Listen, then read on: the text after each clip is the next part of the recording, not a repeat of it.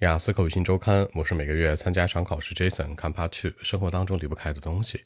Describe something you can't live without，一定是黑咖啡，那种特别苦的，对身体很健康的，虽然不太好喝，但我很喜欢。那工作、生活、学习当中都有它的身影。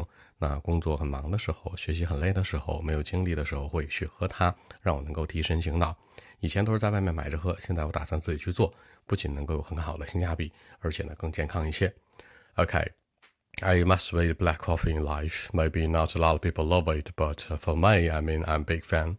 I would have a cup of black coffee in the morning each day, sometimes in the afternoon, or sometimes when I feel a bit tired, I'll grab some coffee, you know. I think it's a good thing to me after having it. I'll be like uh, full of energy every day. At the same time, it's not very expensive. 10 yuan or 20 yuan such. I can afford it. It's like a good helper of my life too. You know, when I'm very lazy or my working or study efficiency is very low, I would have a cup of coffee. Then everything will be back, you know. For example, several days ago when I had to deal with a lot of work, 10 cups of black coffee from morning to evening, I mean, you know, they were with me. Thanks to this coffee, I can stay energetic all day. Now I start to learn how to make it by myself, seriously.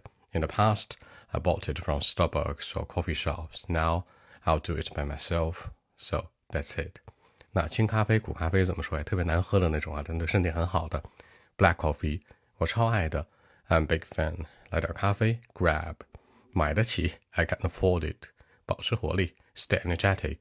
微信 b 一七六九三九零七。